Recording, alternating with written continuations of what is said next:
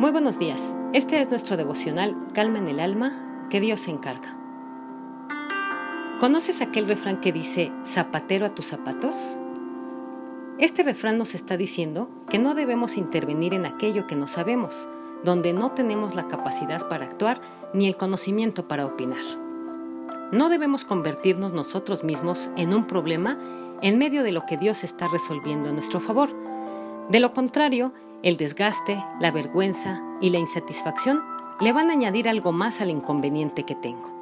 Aquí la decisión juega un papel importante, porque será gracias a la decisión que no me convierte en un problema, sino en parte de la solución. ¿Has visto esas películas en las que el que no debería de ir se esconde en la cajuela del carro?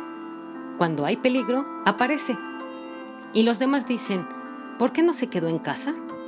Vamos a continuar con nuestra historia en Ruth 4 del 1 al 8.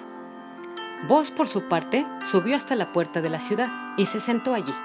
En eso pasó el pariente redentor que él había mencionado. Ven acá, amigo mío, y siéntate, le dijo Vos. El hombre fue y se sentó. Entonces Vos llamó a diez de los ancianos de la ciudad y les dijo, siéntense aquí, y ellos se sentaron. Vos le dijo al pariente redentor, Noemí, que ha regresado de la tierra de Moab, está vendiendo el terreno que perteneció a nuestro hermano Elimelech. Consideré que debía informarte del asunto y sugerirte que lo compres en presencia de estos testigos y de los ancianos de mi pueblo. Si vas a redimir el terreno, hazlo, pero si no, házmelo saber, para que yo lo sepa porque ningún otro tiene el derecho de redimirlo, sino tú, y después de ti yo tengo ese derecho. Yo lo redimo, le contestó.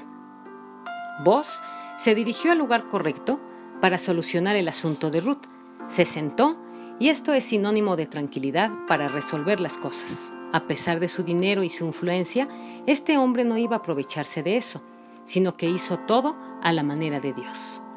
¿Cuántas veces hemos tratado de resolver las cosas aprovechándonos de nuestra influencia o recursos?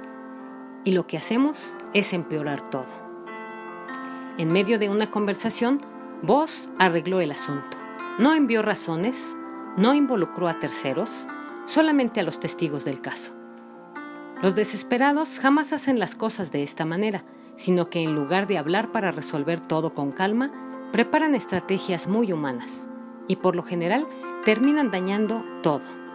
Vos dijo, siéntense aquí. Hay situaciones en la vida que se resuelven sentándose, calmándose, poniendo todo en la mesa con calma y claridad. Y dijo, Noemí, que ha regresado de la tierra de Moab, está vendiendo el terreno.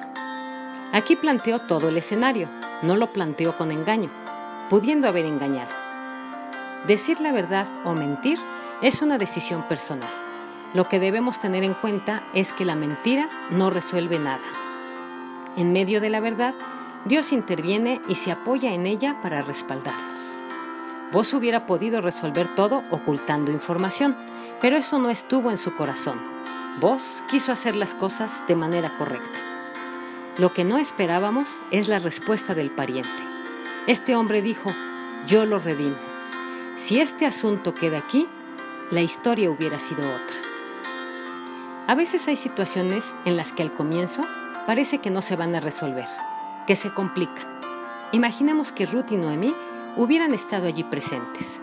Se les hubiera salido el corazón. Menos mal que no se fueron en la cajuela del carro a escuchar lo que estaba pasando. Esto parecía terminar allí. De repente tomó un rumbo distinto, como cuando tratamos de resolver las cosas a nuestra manera y todo se pone en nuestra contra.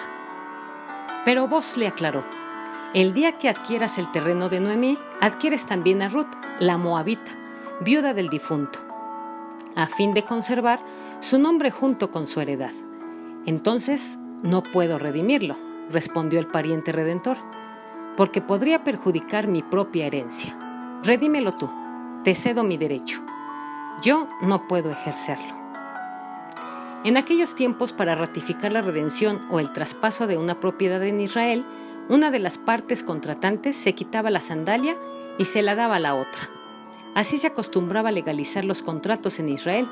Por eso el pariente redentor le dijo a vos, cómpralo tú, y se quitó la sandalia. Vos no se dio por vencido con la respuesta del pariente, siguió adelante.